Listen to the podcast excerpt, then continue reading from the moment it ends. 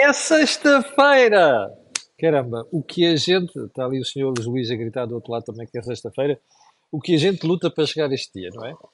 A cor do dinheiro, do dia 3 de novembro do ano da graça de 2023. O meu nome, como sabe, é Camilo Lourenço e todas as manhãs estou aqui para tentar ajudar, apenas tentar ajudar a entender factos económicos e políticos.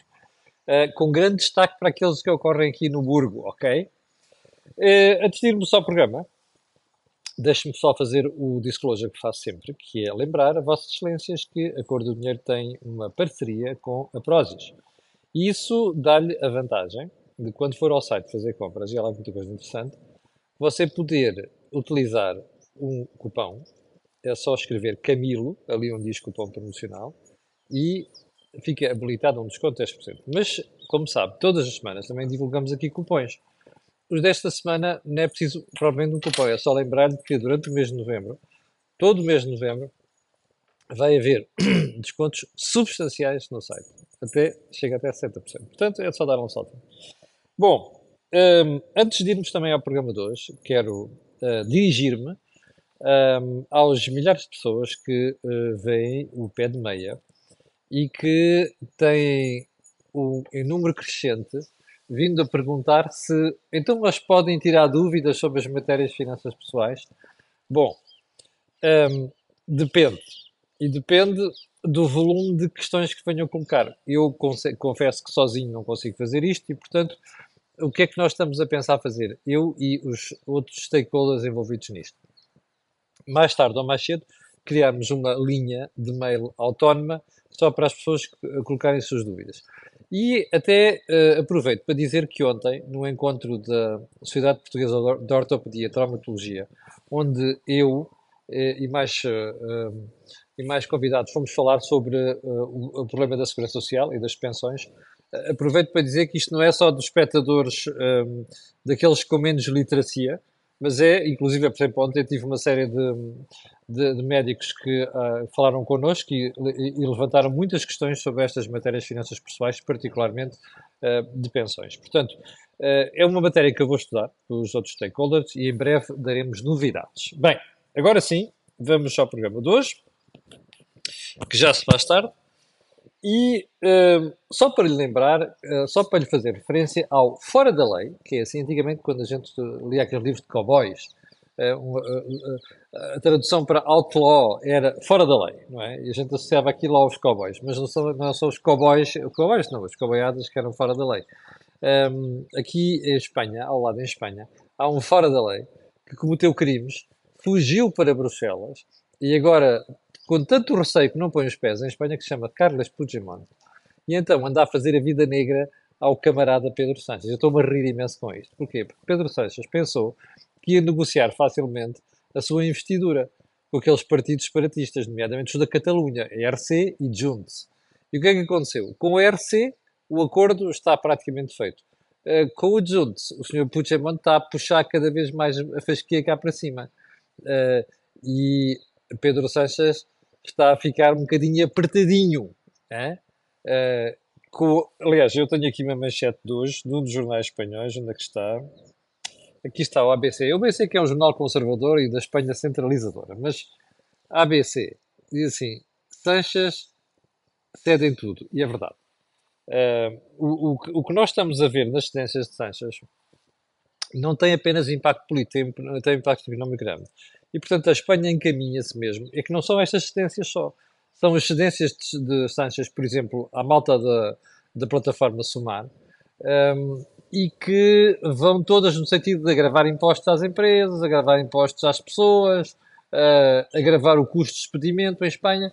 Portanto, a Espanha, os jornais espanhóis diziam esta semana que o custo de expedimento em Espanha encaminha-se para ser um dos mais elevados, para aí talvez um, o segundo a contar do, do, mais caro e difícil uh, de todos os países da OCDE. Portanto, a Espanha vai ter problemas muito graves nos próximos tempos e eu desconfio que, bom, Portugal, estupidamente, em vez de aproveitar isso, também anda a cometer alguns dos erros que a Espanha está a cometer. Ponto seguinte. Uh, they never cease to surprise us, não é? Não param de nos surpreender. E quem é que é não param? Não param é o governo. Onde é que eu quero chegar? Ontem ficámos a saber de mais uma medida estrutural na educação qual é a medida? é decidir que os professores estagiários, estagiários, vão poder dar aulas. Bom, eu não vou discutir se está bem, se está mal. Nem vou discutir se vão ter acompanhamento nas salas de aula ou não. Mas a única coisa que me apetece dizer é assim: olha, você de repente chega e vê a fasquia e diz, pá, é muito alta, eu não consigo saltar. Mas em vez de treinar para saltar, o que implicava você começar a fazer um esforço há muito tempo atrás, diz: epá, baixa aí a fasquia. Epá, não pode ser, pá. Epá, se não temos hipótese que não consigo saltar. Percebe? É isto. É uma coisa parecida que está acontecendo no SNS. Só que no SNS, como dizia, já não me lembro quem é que dizia hoje de manhã, ouvi para aí na rádio, uh, já não é um problema de saúde, é um problema de vidas. É o que neste momento está em causa. É um problema de vidas. Já lá vamos. Ponto seguinte. Uh, o substancial, cá está, agravamento uh, da situação dos hospitais, particularmente nas urgências. É que isto parece que já estamos anestesiados. A cada notícia que aparece é, é, é no Santa Maria, é no Estefânia, uh, é no São Francisco Xavier, olha o São João já está uh, quase tapado, é o Chaves, é o Viseu, é a Guarda, é Santa Maria da Feira. Mas o que é isto? O que é isto? É dificuldades em todo o lado. E, e, e de facto já não é um problema só de cuidados de saúde, é um problema de salvaguarda de vidas. Aquela, aquele serviço que o Dr. Fernando Araújo dizia que era crítico, como a linha verde coronária, uh, vai parar por não sei quantos dias. Já não é um problema de saúde, é um problema de vidas. Irresponsáveis. Está a ver a fotografia aqui atrás de mim? António Costa. Depois dos teus três ministros da Saúde, Adalberto Campos Fernandes, Marta Temido, Manel Pizarro. Nunca esqueça disto, ok? É que ainda para mais você deu maioria absoluta a este pessoal. Quer dizer, ao Costa. Bom, ponto seguinte. Uh, quero ver, é melhor. Eu ontem estava à noite a preparar o programa e, e cai-me assim um alerta. Já não me lembro qual é que foi o meio de comunicação social. Eu peço desculpa, é que às vezes eu, eu leio tanta coisa por dia, estudo tanta coisa, que depois me escapa, algumas coisas escapam. E caiu um alerta assim, que o Hospital Garcia da Horta, é aqui este hospital da Almada, uh, não garante epidural às grávidas. eu estou-me a rir, mas isto é uma tragédia, percebe? Veja só o ridículo, o grave a que isto chegou. Portanto, uma grávida entra a trabalho de parto e não leva epidural. Mas não é porque não há epidural no hospital, é porque não há anestesistas, percebe? Eu acho que não é preciso mais nada para mostrar a incompetência. Não há outro nome para isto. É incompetência do Primeiro-Ministro e dos seus ministros de saúde. Ponto seguinte. O Banco de Portugal diz que mais de 50% dos novos contratos à habitação celebrados em setembro já foram a taxa mista. O que é que isto quer dizer? Eu não sei se recorda, mas nas primeiras edições de, do, do pé de meia, já no ano passado, e no princípio deste ano, quando aquela parte em que nós fizemos um dry test, uh, analisámos as soluções que a banca estava a criar para conseguir ter as duas soluções, que era taxa fixa e depois taxa variável. Fizemos até um programa em que temos o nome de instituições que faziam contratos de taxa fixa durante 3 ou 4 anos e depois passavam por taxa variável. O Banco de Portugal está a dizer que uh, há um número crescente de bancos que já fazem isto. E, e, e, clientes. Ora, isso é boa notícia, não é? Porque as pessoas não ficam penduradas, sabem qual é a sua expectativa para as prestações que vão pagar durante 4, 3 ou 4 anos. Isso não muda. E ficam a coberto destes sobressaltos. A taxa sobe hoje, não sobe, uh, vai parar, o BCE para, mas entretanto a taxa continua a subir, a prestação continua a subir. Ficam livres disto. É bom sinal. Bom, vamos para os temas então mais importantes de hoje. E vamos começar pelos bancos. Uh, Estava-se mesmo a ver, não é? Cada, em cada trimestre os bancos divulgam os seus resultados. Uh, acabaram de divulgar, a Caixa acho que é amanhã, uma coisa assim do género. Mas vai, dar, vai acontecer o mesmo com os outros bancos, vai ter resultados muito bons. Os quatro maiores bancos privados em Portugal apresentaram lucros à volta de 2.300 milhões de euros. Começou logo a rumaria habitual do vomitório político. Ai, os bancos! Ai, estão a chular este! Ai, não é esta a expressão que é utilizada, desculpem lá. Uh, e estão não sei quê, e a dar cabo das famílias, os juros, o diabo 4, bom, e lucros recorde, e é preciso ter estes tipos, e as canelas destes tipos. Aliás, a Mariana Mortágua fez este número, como faz sempre no Parlamento da Discussão do Orçamento de Estado, mas o que é estranho nisto é que até a própria comunicação social alinha nestas coisas. Uh, primeiro ponto, porque é que os lucros dos bancos estão a subir? Sabe o que é margem financeira? Margem de determinação financeira. Depósitos entram, empréstimos saem. A diferença entre isto uh, alargou-se muito nos últimos tempos, porque o BCB subiu as taxas, os bancos subiram as taxas, mas não subiram as taxas de depósito, subiram um pouco. Isto alargou-se. Esta é a principal fonte. Você dirá, ah, os bancos foram um bocado matreiros. Claro que foram um bocado matreiros. Não, não subiram isto, durante anos também andaram ali a penar, porque não havia, as taxas de juros não eram elevadas. Bem, uh, depois há outra coisa, que é, os bancos aproveitaram nos últimos anos, nos últimos 10 anos, para encher-nos de comissões. E agora, precisamente para compensar aquilo que era a baixa da, da margem de determinação financeira. E agora que os juros começaram a subir e eles começaram a ganhar dinheiro com os juros, não se desceram tantas comissões. É, basicamente isto está a acontecer. Você dirá, bem, é preciso apertar um bocado os calos aos bancos. Também é, é verdade. Agora, o que não se pode fazer é começar a entrar na demagogia de ganho muito dinheiro isto, ganho muito dinheiro Espera aí, então, mas porquê é que a malta não se preocupa com as empresas que ganham, ganham dinheiro com o pão ou venda de pão, não é? Ou, ou venda tomates, eh, ou abóboras, eh, ou courgettes. Isto é demagogia, percebe? O que é espantoso nisto é que de vez em quando a gente ouve coisas inacreditáveis. Eu ontem estava a ver os telejornais e às tantas, num dos principais canais, ouço o pivô dizer isto, que um, ehm, os resultados dos bancos estavam a prejudicar milhares de famílias. Eu fico estupefacto. Pensa, o que é isto? Bom, quando acabou a notícia, uns minutos depois, uh, porque houve uma reportagem, uh, o pivô volta a aparecer a dizer assim: bom, deixa fazer uma pequena correção ao que se sabe bocadinho. Não são os resultados dos bancos, é a subida dos juros do BCE. Bom, não é uma pequena correção. É a correção de um lapsus calami. Eu não acredito que, quando o pivô leu aquilo, aquilo tivesse sido da autoria dele. Não acredito. Sinceramente. Acho que alguém escreveu aquilo que não sabia o que estava a escrever. Não é?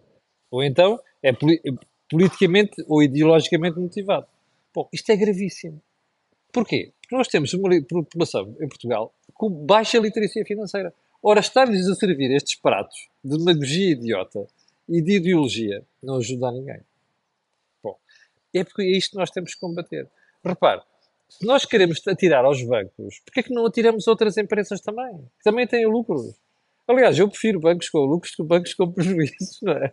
Nós conhecemos nos últimos 10 anos o que é que sucedeu uh, com, com, a banca em Portugal, onde nós tivemos que meter dinheiro e onde pagámos isto de forma. Uh, com, com, com, pagámos isto caro. Bem, ponto seguinte. A economia europeia degrada-se a olhos vistos. Eu vou-lhe mostrar aqui um gráfico, que é aquele que leva em conta. Cá está é o Purchasing Managers Index, que é o gráfico que mostra as decisões de compra por parte de quem manda nas empresas. Ora, este gráfico está a cair. Aliás, vou voltar a mostrar.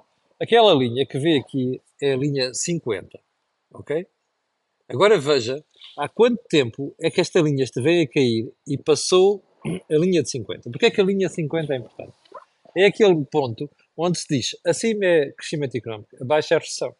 Ora, isto está abaixo desta linha praticamente desde junho deste ano. E vem a cair desde abril. Ora, neste momento está nos 46,5, eh, mais ou menos.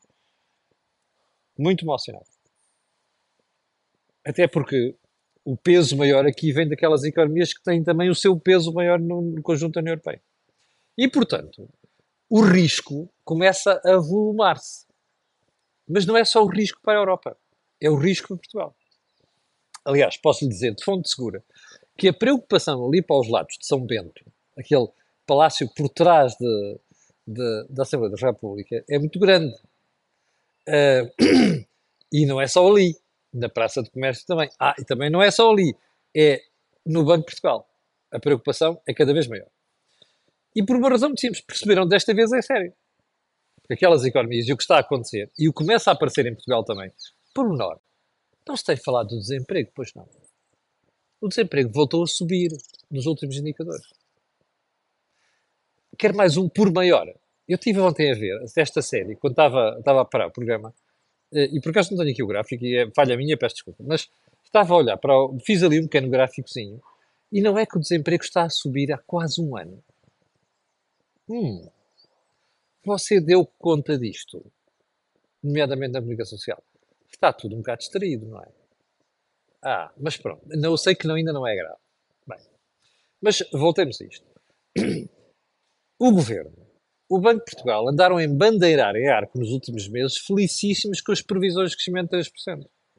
E agora vê a Europa a patinar, a Alemanha já mesmo está em recessão. É? E começa-se a perceber que nós podemos lá chegar baixinho. Ora, não é estranho que o desemprego esteja a subir. Portanto, isto está a motivar muita preocupação, o que não surpreende nada no governo no Banco de Portugal. Uh, e o Presidente da República está a gozar com o prato, embora não saiba gozar. Ele de facto não sabe gozar, mas enfim. Uh, ponto seguinte. Vamos à Presidência da República. Eu ontem disse aqui que esperava que o Sr. Presidente da República uh, prestasse tanta atenção à EFASEC, à solução encontrada pela EFASEC, como prestou para a TAP. Então ontem o nosso Presidente da República, quando questionado sobre a EFASEC, não encontrou melhor do que dizer ah, a solução fica aquém do sonhado. Eu disse, é lá, sonhado. Mas espera aí, uh, o, que é que é, o que é que é o sonhado? Uh, eu não me lembro do Presidente da República ter falado de sonho nenhum nos últimos tempos sobre a EFASEC. Mas o país, o país gostava, de, gostava de saber o que é que é o sonhado. E como o Presidente não disse o que era o sonhado nos últimos meses, nem quando aquela porcaria foi nacionalizada, não é? Eu gostava que nos dissesse agora. Porque não podemos ter um critério de aquilo emprega duas mil pessoas para dizer que a empresa não pode ir ao charco. Não pode. Isto não pode acontecer. Não é? Não pode acontecer. Ainda por mais que o dinheiro não é do Sr. Presidente da República, não governo, é dos contribuintes. Portanto, não consegui perceber aqui. Mas mais. É que o Presidente da República disse mais uma coisa, que era é uma saída. Saída. Desculpe, isto é um aborto. E o Presidente da República, que é um populista em, certas, em certos momentos da sua vida política, tem muitas responsabilidades aqui. Porque quando o Dr. Pedro Cisa anunciou a nacionalização da EFASEC em março de 2020, o que nos disse foi que era uma empresa estratégica, que era viável e que era um problema com a rapariga filha do Presidente de Angola, do ex-Presidente de Angola.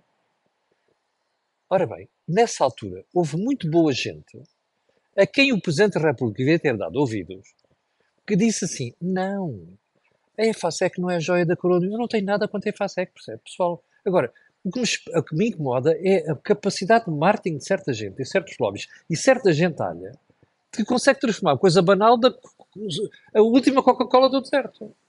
Ou a última bolacha de pacote, se você quiser. Bom, mas que façam isso com aquilo que é seu, muito bem. Agora que façam isso com o meu dinheiro de contribuinte, não. E o Sr. Presidente da República devia ter, devia ter questionado isto. E devia ter questionado uma coisa mais importante. Quer dizer assim, meus senhores, desculpem, mas qual é a solução que vocês estão a tentar, encontrar para a EFASEC? Como se vê agora, não era solução nenhuma. Percebe? O que estamos a ver agora é andaram estes meses todos porque não sabiam que havia de fazer aquilo. O que só reforça aquela que é a nossa convicção e que eu já lhe disse aqui variedíssimas vezes. A razão pela qual este governo nacionalizou a EFASEC foi por causa dos lobbies. Não, e no, no, o, a história dos 2 mil trabalhadores é conversa. Não. Isto foi lobbies de outras empresas e de outros interesses, alguns dos quais gravitam na orla do Partido Socialista.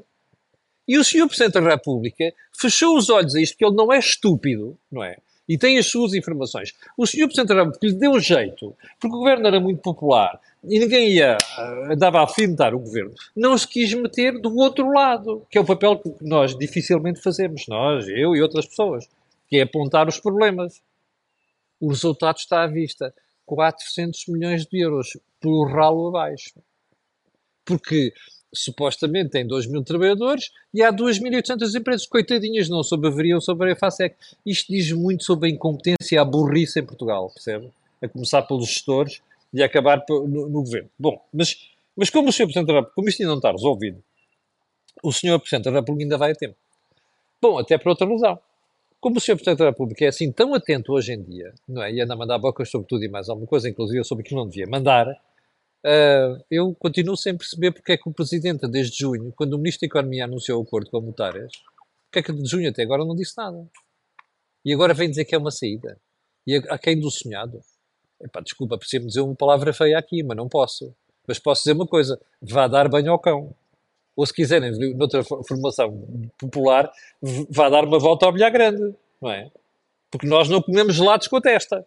Bom, mas ainda vai ter. Bem, o doutor António Costa e Silva ontem, muito assediado, pelos, assediado entre aspas, pelos jornalistas, então o senhor não tem nada a dizer, as críticas e tal, e diz que a comissão de inquérito que foi proposta pelo, pela Iniciativa Liberal e apoiada pelo Chega é um fé diver como dizia outro, Fat Divers, aqui há uns anos. É um Fediver.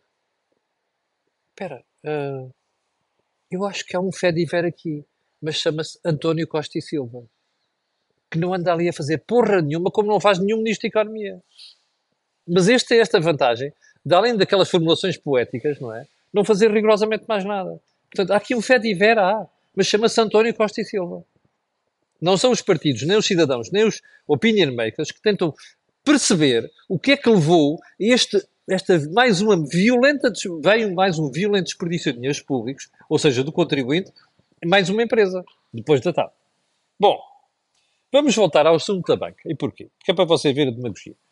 Você já, eu, eu, eu lembro de ter dito aqui, quando o governo andou com mais umas soluções para ajudar o pessoal pendurado com créditos, lembro-me de ter dito aqui que a banca estava a fazer um trabalho notável. Eu fui pesquisar um bocadinho aquilo que foram os relatórios, já os resultados de bancos divulgados no, no, no primeiro trimestre, e conversei com uma ou duas pessoas e cheguei à conclusão que há mais de 70 mil créditos já negociados pela banca. Mais de 70 mil. Ah, e há mais uns 15 mil ou 16 mil que precisam de, de resolução. Chega-se lá. Há uma coisa que eu não percebo. Primeiro, porque é que não se realça estas coisas? Os bancos têm feito um bom trabalho aqui nesta matéria. E outra coisa, porque é que não se critica estas decisões como esta que, que os, portugueses podem adotar a partir de ontem, que é poupar na sua prestação, pegando em 70% só do, do, do, do, do, referencial, da Euribor a, a seis meses, a tirar 30% lá mais para a frente, capitalizar, que é assim, aquilo que não se paga depois passa a ser capital sobre o qual vai incidir juros, que é uma solução tenebrosa, percebe? Não consigo perceber. E já agora volto a dizer, o conselho de pé de meia aqui. Antes de fazer isto, pelo amor de Deus, pense se você consegue poupar em alguma coisa na sua vida que é para honrar esse, esse compromisso. Porque vai atirar lá para a frente uma, um conjunto de responsabilidades que lhe vão dificultar a vida. A vida. Bom, hum, ainda voltando e para fecharmos o programa de hoje. Hum, ah, já agora só mais uma coisa. Mas assim como há renegociação de créditos, há outra coisa muito interessante mostra que nem toda a gente é estúpida nesta história. Há dezenas de milhares de casos nos bancos de amortização antecipada de créditos. Ora, isso é uma belíssima solução. Quer dizer que houve muita gente que se preocupou com a poupança nos últimos anos, ao contrário dos apelos do governo e daquela malucagem da extrema-esquerda, não é? Que é gastar, gastar, gastar, não é? Conseguiram poupar e agora estão a amortizar os créditos. Ora, estamos up para esta gente. Mas como eu dizia, não queria terminar a conversa de hoje sem voltar a Marcelo. Porque Marcelo é um prodígio de parvoices, não é? Quer ver o último? Então é este. A polémica com o Web Summit parece negativa, mas é a melhor publicidade. Uh, um, dois, três. É melhor ir-me embora. De facto, o que eu tinha a dizer sobre este senhor é desagradável. 6.600 pessoas, ainda há bocadinho, em, em direto. Quero agradecer a estas pessoas, quero pedir a estes e outros que vão ver o que peço sempre. Colocar um gosto e fazer partilha nas redes sociais. Não é preciso dizer porquê, pois não. Aquilo que você ouve aqui, não houve em mais sítio nenhum. Eu no fim de semana já não lhe volto a chatear, mas não se esqueça, na segunda-feira teremos uma nova edição do Pé de Meia. 12 horas, segunda-feira, em ponto. Fique bem, tenha um grande fim de semana e cuidado com o tempo que vem aí. Muito obrigado.